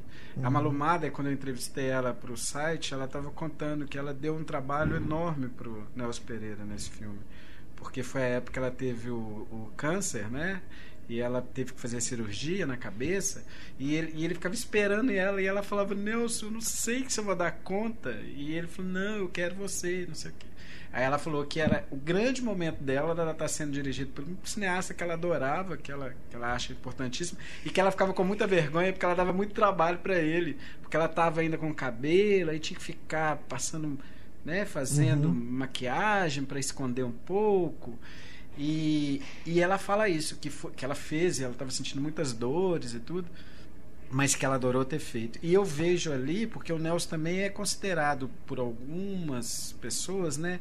Eu acho muito injustamente é, que ele não seria um bom diretor de atores. Ah, né? não, eu gosto, acho. Gosto. Um grande diretor, é, é isso. É só acho que é a história é, mesmo. E eu acho, todo. e eu acho, eu não acho isso não. Além de ser um grande diretor, eu acho que é um grande diretor de atores. Sim, né? Você sim, tem interpretações, a gente falou aqui do Óbvio, mas é, tem vários, né? Uhum. É, até então ele não trabalhava com nenhum preparador de elenco, então é ele mesmo. É, e ele, e ele no Brasília, 18%, eu acho que ele tem ali atuações poderosas do próprio Richelli, da Malumada. E nos outros filmes todos, se você olhar, você, não à toa os, aqueles atores todos que tinha uma turma ali, Nelson Pereira, né? Por exemplo, na fase Paraty, ali no Fome de Amor, no Asilo Muito Louco, né? É, aí você tem ali Leila Diniz, Irene Stefani, Ana Maria ah, Magalhães, ah, Arduino, Arduino Colassante. Isso são atores muito autorais dentro do cinema, mas que estão ali naquela, naquele universo Nelson Pereira dos Santos. Então uhum. acho que isso é um grande é, uma grande marca dele e eu queria recuperar isso quando ele citou lá o terceiro ah, mesmo desconhecidos né como vários no próprio né da Bahia tem vários atores que ele revelou como muito sucesso uhum. nos filmes o Pedro Arcanjo eu lembro que era maravilhoso enfim quantos milhões de filmes acho que é isso é um grande eu também acho que é um grande ator grande ator mas alguns filmes esses aí pelo menos eu não gosto muito não mas, agora. Adilson a Maria Ribeira ele levou aí durante a carreira dele, ela voltou a colaborar com ele em outros filmes. O que é mais aí da carreira dela que a gente pode destacar? É, a Maria Ribeira ela acabou sendo, acabou fazendo outros filmes com outros cineastas, né? E, mas ela, o, o Vidas Secas é o grande filme uhum. dela. E ela acabou muitas vezes também ficando atrelada ao Nelson, porque ela vai fazer o Amuleto de Algum com ele, faz a Terceira Margem do Rio com ele. Mas ela faz Soledade do Paulo Tiago, ela faz alguns outros filmes mas é aquela aquele tipo de atriz que é força bruta, né? Uhum. Não é essa atriz, é, nem atriz. nem de formação em escola ou nem como a Thaís citou de Fátima Toledo, esses preparadores de elenco, é uma força bruta do cinema. Uhum. E ela, se você, a Terceira Mais do Rio, por exemplo, que é um filme mais complicado, mas ela tem uma, uma altivez ali de uma presença cinematográfica, né, Thaís? Tem uma altivez, ela é como, ela é como a Luísa Maranhão, assim, que é altiva, né? Uma, uma, uma atriz altiva.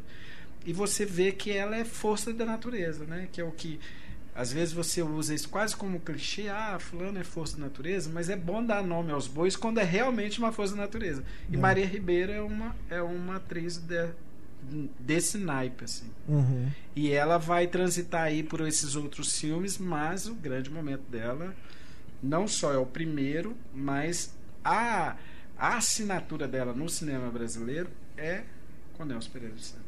Tem mais algo que vocês queiram destacar? Ah, muito, né? Não falou nada do Nelson produtor, acho importante, produziu, né, o Roberto, o Roberto Santos. Santos. produziu o Jabô, né, Opinião Pública. O Nelson montador, né, montou o Glauber, né, a história famosa, né, do Barra Vento, tinha jogado, o Glauber chega e joga a lata do lixo, a cópia do Barra Vento, o, Glauber, o Nelson pega, olha, assim que é isso? Daqui, deixa eu arrumar isso aqui. Faz um filme que é menos Glauber, é dos Glaubers, mas é, é o primeiro, e é o primeiro definitivo.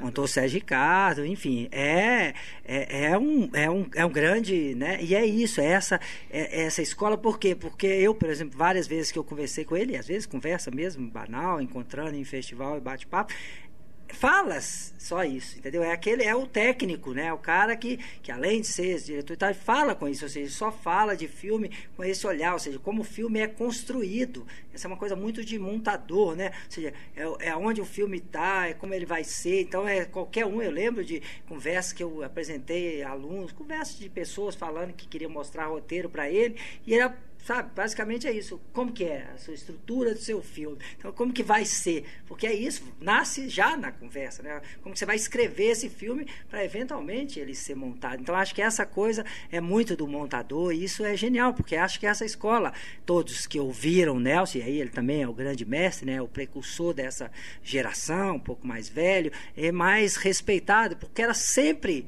uma aula mesmo, uma aula assim, técnica e como podia fazer a coisa. Então, acho que isso é, é importante. E esse apoio, como produtor de uma outra geração, fazer, dar esse apoio é, moral e voltar depois para a televisão para fazer esse tipo de documentário, isso é também uma coisa muito difícil, porque, porque ele também não é um produtor na linha dos produtores brasileiros, é um produtor né, independente, desde o início era essa a ideia, eles eram lá considerados em São Paulo, assim, quando ele começou na Vera Cruz, né, como assistente na Vera Vera Cruz. Então era essa ideia de, de fazer filme para um objetivo, né? Depois da Vera Cruz, ninguém mais pode conceber a ideia do cinema, pelo menos até ontem, do cinema industrial brasileiro, porque não existe, não é essa possibilidade, porque esse mecanismo era totalmente equivocado já à época, né? Essa pretensão de copiar um modelo de fora. E achar, ou seja, como fazer o filme e nas relações com Roberto Santos e com vários, então ele tinha essa mentalidade de produtor crítico, né? Foi crítico durante muito tempo dos, dos suplementos da época, criou os primeiros textos nos anos 50 de nacionalismo, né, bastante discutível do cinema brasileiro, mas com essa coisa, de novo, né, que o Adilson lembrou, no homem na frente. O cinema brasileiro tem que falar do homem brasileiro, da realidade brasileira, do, é o olhar brasileiro para fora e não o contrário. Queremos professor saber. De cinema, é, né? professor de cinema. Uhum. Então, assim, é um monte de, de, de coisa e, e isso. Eu, por exemplo, desde que o conheci pessoalmente, sempre gostei, que é prosa, né? Prosa mesmo. É, gosta de falar, fala, é divertidíssimo, conta histórias, caso em qualquer assunto aparecido, desvela um monte de histórias. Então, esse é, é o lado, é, é- você vê claramente que é, que é um, é, é um cinema, tem a pessoa que tem um prazer no que está fazendo, mesmo com as dificuldades, e dificuldades todo cineasta brasileiro vai ter sempre. Então, isso é, para mim, é uma marca, isso para mim sempre foi. A primeira vez que eu conheci ele foi assim, foi esse impacto, assim, cheguei, careta, fé, entrevistar, falar, e o cara já vacalhou tudo, não. O que, que você quer saber como você quer saber, e eu quero virou uma conversa. Isso para mim foi muito bom, porque eu sou assim e eu não, não gosto de me tornar outras pessoas, nem quando estou fazendo. Meu trabalho é o mesmo. Eu sou assim em sala de aula, sou assim na vida, então não vou mudar nunca a minha relação que eu estabeleci para o que eu quero fazer. Isso vai, tem que valer para a gente, porque senão a gente fica se moldando a fazer coisa, achando. Então acho que essa própria ideia, né, essa desglamorização que ele faz, acho que está muito no- nos filmes, o relato com esses atores, muito dirigir Leila Diniz, dirigir atores que eram surfistas, igual a do é, é, Colassante. Quem conseguia, conseguiria fazer isso se não fosse caricato? Então, ele conseguiu a vida inteira trabalhar com atores, pessoas, personagens que ele achava exatamente porque era isso que ele queria. E aí as pessoas viravam. E isso também tem, que já nasce lá no, no negócio. É engraçado, né? Que o tempo passa e isso hoje é moderno. Mas ele fez o primeiro modelo de cooperativa do cinema brasileiro, que é o, o Rio 40 Graus. É um sistema de cota de filmes. É clown found hoje. É bonito falar em financiamento coletivo, cada um dá o que tem, ajuda. Isso é fora do eixo, né? As casas. O cara montou uma casa, foi todo mundo lá morar, ficar para fazer um projeto e um filme. Ou seja, Paraty também foi assim, né? Eles foram para lá em vários momentos, ficavam lá, como os bicho grilo da época, fazendo. Então, assim, esse tipo de, de, de, de, de, né? de força de, de relação, o Nelson sempre estabeleceu. Isso eu sempre vi nos filmes e nas relações. E é isso, talvez, esse mérito dessa relação que ele estabelece com os atores, com as atrizes, para até essa tolerância, ou numa lógica né, de cinema, ninguém espera um ator nem uma atriz em situação nenhuma. Ainda mais nessas mais, né, digamos, glamurosas, ou numa situação de melhor negócio, né? Não, então beleza, então arranjo outro e tal. Não, então é, essa, é isso, ele é a generosidade. O Nelson, para mim, é a generosidade. Não, e uma importância, o Ataíde citou aí brevemente, mas uma importância enorme, que ele produziu um dos cineastas, para mim, mais geniais do cinema brasileiro e mais injustiçado, porque não tem, não se fala tanto nele como deveria falar, que é Roberto Santos. Uhum. Né? Ele produziu o Roberto Santos e que é um cineasta que eu acho fundamental e que tá, tem muito a ver com o olhar do Nelson Pereira, né? Se você pegar os filmes do Roberto Santos, você de novo vai ver ali tem ali um cinema humanista e intricado o tempo inteiro da questão política, da questão social do Brasil, o que, que é esse Brasil, quem é esse homem. Uhum. E o Nelson produziu o filme de Roberto Santos. Isso para mim como produtor, além da carreira dele como cineasta e montador, trabalhando aí de assistente do Nani no Saci, produzindo Sérgio, é, montando o filme do Sérgio Ricardo, Glauber, mas é esse lado dele produtor que não, não é esse produtor industrial, né? Não é o produtor que está é, colocando uma grana e pensando no filme comercialmente, não que o Nelson não pensaria nisso, mas é porque ali há uma junção e há um espelhamento de olhares para a realidade brasileira e Uhum. eu acho que é um grande momento essa parceria dele com o Roberto Santos, que eu acho que tem que ser mais falado. Sem dúvida. Roberto Santos é um dos. Tem vários, né? Cineastas injustiçados pelo, no anonimato do cinema brasileiro. Roberto Santos é um dele. Pouco tempo eu dei um curso, fiz questão de mostrar tudo, falar tudo dele, até, até porque é uma das minhas paixões também, porque era um cineasta também que tinha essa coisa professoral, né? E também da, da política, né? Da angústia dele com, com, a- com as. Né, sofreu muito também com Morreu as, com de as- cinema, morreu né? de cinema, morreu com, a, com o sofrimento da- das adaptações, né, com a relação com os herdeiros, enfim, era um cara angustiado também. É esse cinema que eu gosto, né? É esse cinema da angústia, da melancolia. E aí, para mim, ele vinga o Nelson legal no, no, no Hora e de Augusto Matraga, né? Que faz para mim a melhor olhar sobre o Guimarães Rosa até hoje da história, para um, né? Transpor um conto para uma, um- uma, uma novela, para um longa, é, é só isso, né? É, já é uma, uma ousadia, né? Porque nas teses cinematográficas um conto só dá um curta, né? Então aquele conto ali genial, conciso, né? Vira um filme tão conciso, mas tão cinematograficamente denso e aí serve uma relação, né?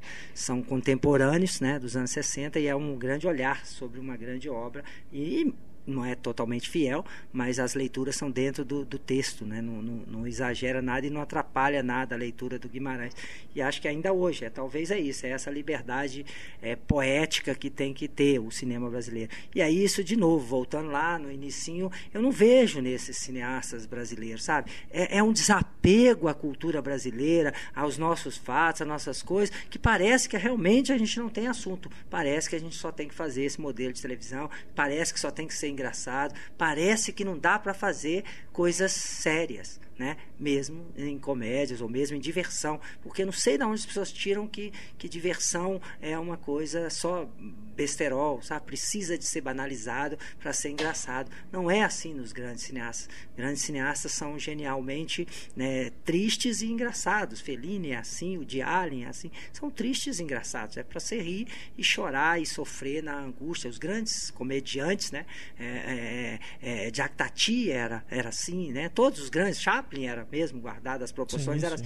todos os cineastas, né? Buster Keaton, que é aquela máscara mais de melancolia, os grandes cômicos, né? Os grandes artistas engraçados, os filmes engraçados, não são necessariamente pessoas, né? Engraçadas, né? E não tem que ser banalizado. Então é só isso que me irrita às vezes nesse tanto de filme igual, na mesma ideia, e não pegar, não pegar de novo a nossa literatura e ou quando pegar fazer essas imbecilidades crônicas dessas releituras do, do Machado de Assis atual, pelo menos as do Marci Góes, agora Nelson, Nelson Rodrigues, É sabe? duro. Tem que ter limite, tem que ter voltar exatamente, tem que pegar a lição do Nelson, volta para a obra, estuda o autor, vê o que, que ele tem ali, o que, que é essencial nele e o que, que dá para aproveitar hoje, guardadas as proporções, é porque isso é atemporal também, né? A literatura é atemporal, porque senão ela não poderia ser voltar, não pode fazer um clássico, né? Toda hora está aí o cinema clássico, todos os grandes autores estão sendo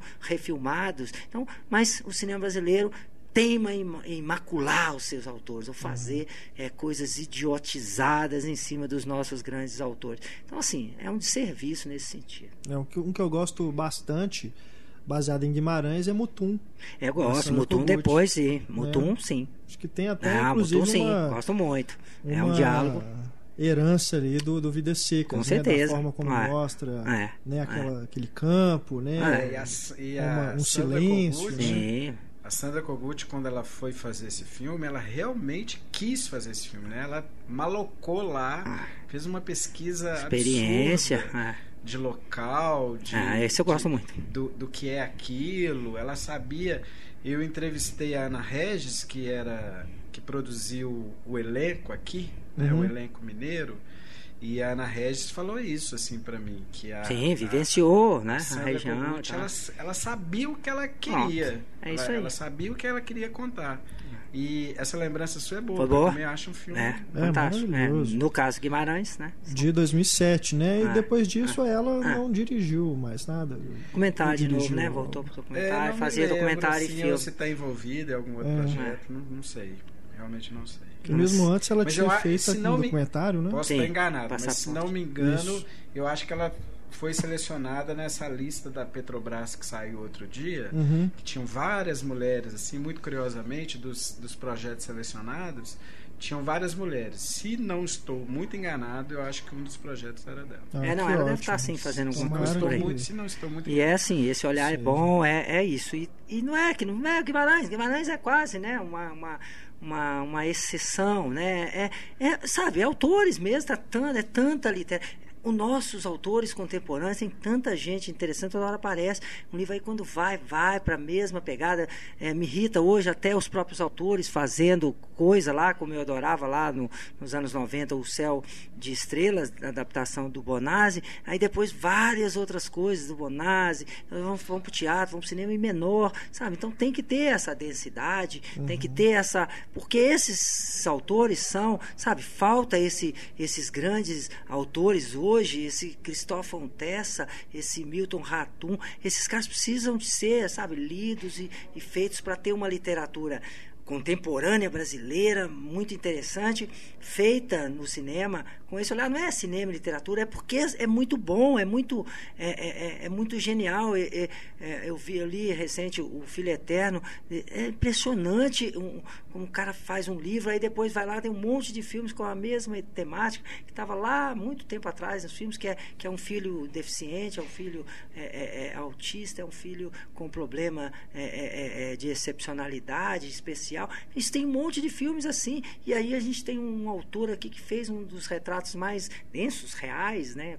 contidos e, e- e- e- e amargurados disso. E não tem própria Patrícia Mello na, no gênero policial. Aí quando vai para o cinema vira outra coisa fica sabe perde essa densidade porque tem que se render a modelos a atores a, a narrativas desse cinema de mercado. É isso é nesse sentido entrar na densidade porque isso é o que todo país faz. Primeiro é a sua literatura ele vai olhar. Ninguém inventa a história toda hora. 99% da história do cinema mundial é a literatura. Então portanto tem que ter sempre literatura boa ou revisitar os clássicos com um olhar atualizado diferente. Eu gosto já que falamos de Machado de Assis eu acho o, Memórias genial né? O do, do André Kotzko lá o- Memórias acho. Memórias Póstumas. Acho que essa é uma leitura moderna, genial e tal, que é outro autor complicado, que tem os mais radicais, mais autorais, o próprio né, é, é- é- é Roberto Santos, né, é, é, às vezes erra, né, ou faz diferente. Eu gosto também do filme muito,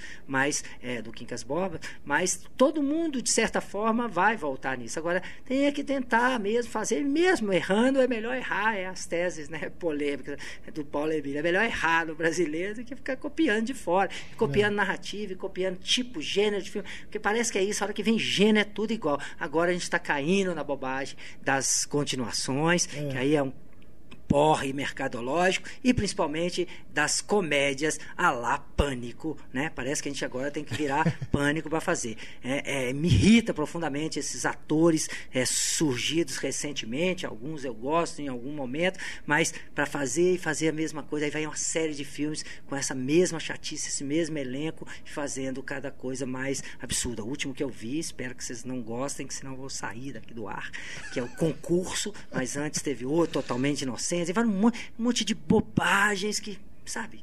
Aí tudo patrocinado, tudo. Ai, que angústia. E aí as desgraças pro minha raiva ainda faz sucesso. Aí eu acabei, eu perco Não. o direito porque essas merda fazem um monte de sucesso porque o povo gosta. E Então, agora paciência. em 3D também, né? 3D, ou seja, merda ah, jogada na, na cara das pessoas. né? Paciência. Eu sou mais condescendente, Ai, né, ai. com essas coisas todas. Eu, eu não sei, eu penso que é, tem a ver com o processo histórico. Assim. Se você olhar também para a música, a gente tem uma música muito interessante hoje, mas sem querer ser nostálgico, mas eu, eu vejo uma qualidade de música lá atrás, ah, muito isso melhor. Óbvio. Ah, isso óbvio. E no cinema eu vejo a mesma coisa, assim. É, eu acho que não dá muito para comparar, assim, porque eu, eu sempre penso que o cinema é mesmo o registro do seu do, do atual, do seu momento atual. E o nosso momento atual está muito ruim mesmo.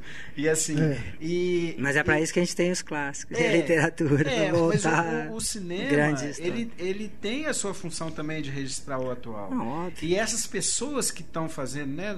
Tirando aí os, os veteranos que continuam, mas esses cineastas novos ou semi-novos, eles são também resultado do momento atual, assim.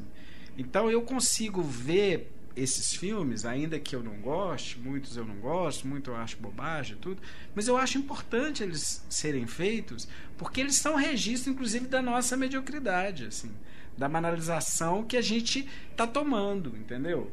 É, não, eu adoro. Eu, tenho, eu, eu uso sempre nas minhas aulas. É, isso aí é uma. Eu, eu crio uma categoria, né? O pior do melhor, né? O cinema brasileiro, o pior do melhor. Eu vou escolhendo todos os filmes. E as últimas, a última aula do curso, os alunos morrem de rir, que aí eu separo todos os filmes ruins que eu vi no cinema brasileiro nos últimos tempos. E aí eu vou passando. E aí essa aula é só disso. Cada um escolhe um para ver. E aí é só diversão. Porque, é cada porque um... o cinema é muito complicado, assim, o cinema brasileiro. Aí eu já estou falando um pouco da minha experiência de programador o Thaís está falando, ah, eu perco a razão porque as, os filmes fazem sucesso, as pessoas gostam. Mas é muito, é muito impressionante mesmo é, o cinema brasileiro, assim. É, você programar filmes, e eu fiz isso durante quantos anos, nem sei mais quantos. 15 anos. É, e as pessoas não vão ver. É uma realidade. Às vezes eu fico, eu fico calado assim, porque senão você passa como chato e o vendido, né? Mas eu vejo algumas discussões assim sobre ah, porque o cinema brasileiro, as pessoas não estão programando, não sei o quê. Eu acho às vezes uma visão tão inocente, tão romântica assim e tão cruel, porque é hipócrita, porque você põe o filme as pessoas não veem. As pessoas é. não assistem. E aí esse filme, essa comédia mais ligeira, que faz sucesso absoluto, né? Entender um pouco isso também, né? Por que, que ela atrai tanta gente. Eu penso cá para mim que é mesmo o retrato, o reflexo da nossa mediocridade atual mesmo, sabe? Porque uhum. assim, a não ser que você crie um evento, né? Se você faz um festival gratuito, tem fila. Né? As pessoas vão e o cinema vira a coisa mais importante do mundo, né? Tem o indie, tem esses festivais todos aí, tem mostra. Mas no dia a dia, no cotidiano do cinema, no cotidiano do cinema, a relação das pessoas, e aí falando no cinema brasileiro, não vou entrar no mérito das outras cinematografias, mas é uma relação muito hipócrita mesmo, assim. Uhum. Porque eu me lembro, quando eu era programador, as pessoas queriam que o filme estivesse lá programado, mas elas não iam ver, não. Então, é, não, isso sempre foi, isso é o nome. E é engraçado, porque voltando já ao Vida Seca, foi um fracasso, né? É. Um é, sucesso total, sim, é. um fracasso de público. Como público, né, é. vários filmes do cinema novo. Ou seja, sim. os filmes não eram vistos. E quando eram vistos, criavam um impacto ali, né? Era muito assustador. Essa geração sofreu, né? Quase um mote, é uma bobagem, porque acaba que, que isso é bom, né? Os filmes permanecem. E é isso, essa coisa é, é a minha satisfação, né?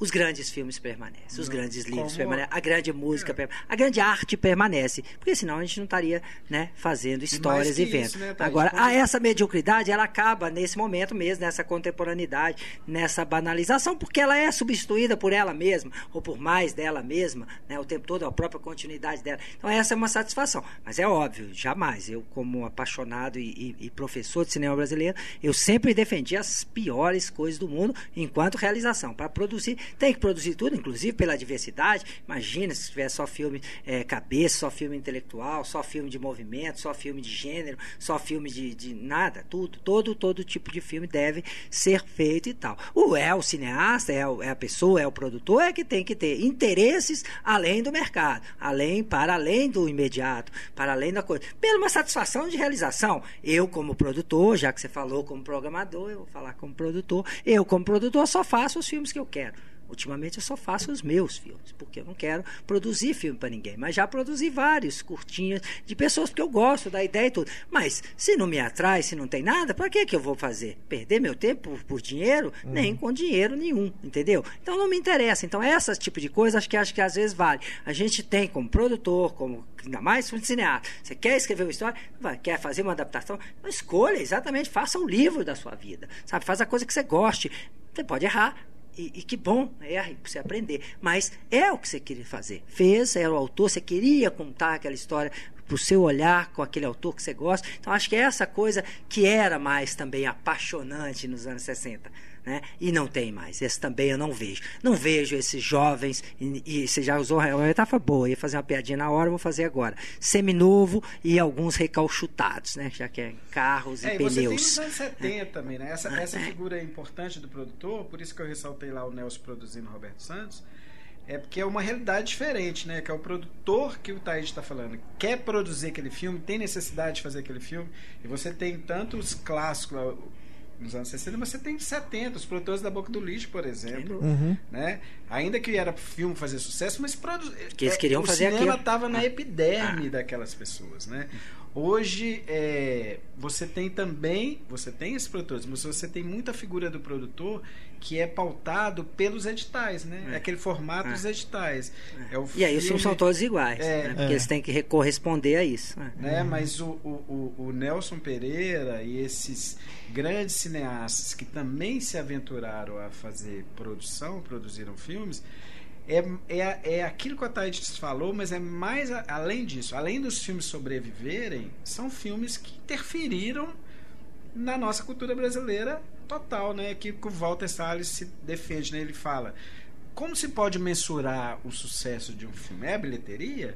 Mas e esse filme ao longo que da história, é, é. ao longo da permanência? É, quanto que ele que interferiu vai. em um em outro? Então, Quantas gerações ele formou, né? é, né? Porque isso é bom. É então é, essa importância é, que eu acho que tem que se ressaltar quando a gente, voltando ao nosso personagem, quando a gente fala de Nelson Pereira dos Santos, é. que além do cineasta é a produção, é a montagem, a assistência e esses outros contemporâneos também. Uhum. Não, maravilha, né? Acho que agora falando como editor, tem que tirar algumas coisas. Né? É, Tem que tirar até a coisa. própria escolha aqui dos temas que a gente aborda no é. podcast, a gente se pauta às vezes muito pela audiência, né? E o que os ouvintes pedem e tudo é importante, eu sempre bato nessa tecla em relação a essa série de grandes diretores, pegar cineastas que não são só os pops, né? Muita gente aí, quando a gente iniciou, né, a gente fez disso, né? É, a gente começou primeiro com o Spielberg para até dar uma uma chamada geral, né, um cineasta pop e tudo, mas depois a gente pegou aí cineastas é, que trabalharam em Hollywood também, mas que são é, não são tem uma, uma obra um pouco mais é, que se pode fazer uma leitura um, um, pouco mais diferente, como é o caso do Paul Verhoeven, né, o John Carpenter. É, enfim, são cineastas que depois a gente até viu aí nos, nos, comentários as pessoas questionando, né, mas tem tantos diretores aí mais legais que estão falando desse, né, mas é por isso, porque é importante resgatar essas pessoas. E eu faço também o meia-culpa aqui por a gente não abordar tantos cineastas brasileiros quanto devia, mas eu Se quiser ver deixo... a Dilson aqui, é só fazer. A gente vem. já deixa aqui a promessa de que a gente vai ter mais cineastas brasileiros, sim, aqui no podcast. A gente vai falar mais é, desses diretores, porque é importante a gente resgatar essa história, ainda mais nesse momento que a gente tem aí acesso, né? Via internet, via DVD, tudo está sendo relançado. O Nelson Pereira dos Santos mesmo ganhou agora em DVD versões restauradas né, desses filmes que a gente comentou aqui. Saiu um box aí pelo Instituto Moreira Salles, um box bem legal. Os outros filmes também estão disponíveis em DVD, você encontra. Se não encontrar em loja, pode procurar em locadora, as poucas que ainda existirem. Mas é fácil encontrar os filmes dele. Então é importante a gente trazer esses cineastas também aqui para o podcast, que é para a gente não ficar só falando do que todo mundo já fala na internet, né? Tarantino é legal e tudo, mas todo dia se falou tanto sobre Tarantino, né?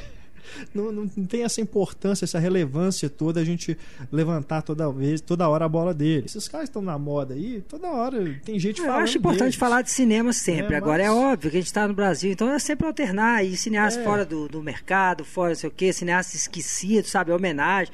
É, eu mesmo abri agora um evento que eu tenho de cinema homenageando 40 anos de Ford. As pessoas não sabem, sabe? Pois Ford é. morreu, sabe? 40 anos atrás, 73. Aí eu passei um documentário genial do Peter Bogdanovich sobre ele para mostrar para essa geração, porque aí fica falando, falando, mas não sabe porque não viu. Aí tá tudo em locador, hoje tem tudo em DVD, pode baixar tudo. E as pessoas não conhecem porque putz, ficou longe. E são, sabe? E assim vale para todos. E sair também dessa onda de modismo, ficar só do que todo mundo fala, porra, enche o saco. é, e aqui tanto cineasta, né? Roberto Santos. Ah, Brasil, é. Brasil tem um milhão. E eu, por exemplo, tenho um que ninguém fala que eu adoro, que é o Carlos Hugo Christensen. Tem é. tanto cineasta maravilhoso ou brasileiro que fez cinema no Brasil e que, enfim, precisa mais ser uhum. mais conhecido e ser mais debatido. E ser... Com certeza. O caso o que ninguém vai falar porque é Argentina, então a gente vai ficar fora dessa briga aí, papa. Eu, eu adoro também. Fez filmes importantíssimos aqui, Muito. inclusive aqui em Minas. Né? É. é. Cineasta Muito interessante. Então é isso, vamos ficando aqui no podcast número 99. A gente já está chegando aí na nossa edição de número 100, que a gente está preparando também um podcast bem legal. Na próxima semana vocês vão conferir esse programa. E eu deixo aqui meu agradecimento mais uma vez ao Ataídes por Obrigado, sempre uma honra, um prazer falar de cinema e principalmente cinema brasileiro. Traremos o Ataídes de volta aqui em breve.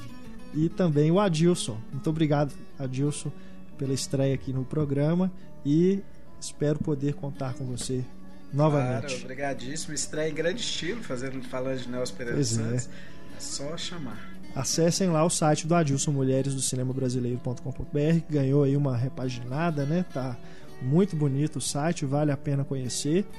E a Thaís, a gente te encontra onde na internet? Internet eu tô não. tô sim, tô brincando. Minha empresa, né, Artesãos Tagarelas, tem Facebook, eu não tenho, mas ela, a empresa tem, tem site, tem blog. É só colocar artesãostagarelas.com.br, cai em nós, nós. Beleza. Agradecendo também a audiência de vocês, nosso e-mail aí para contato, se você quiser nos escrever para a gente continuar debatendo a obra do Nelson Pereira dos Santos no podcast 2.0 é o cinema@cinemaencena.com.br. Um grande abraço pessoal, assistam Vidas Secas, assistam aí toda a obra do Nelson Pereira dos Santos e nos falamos em breve. Um grande abraço, tchau.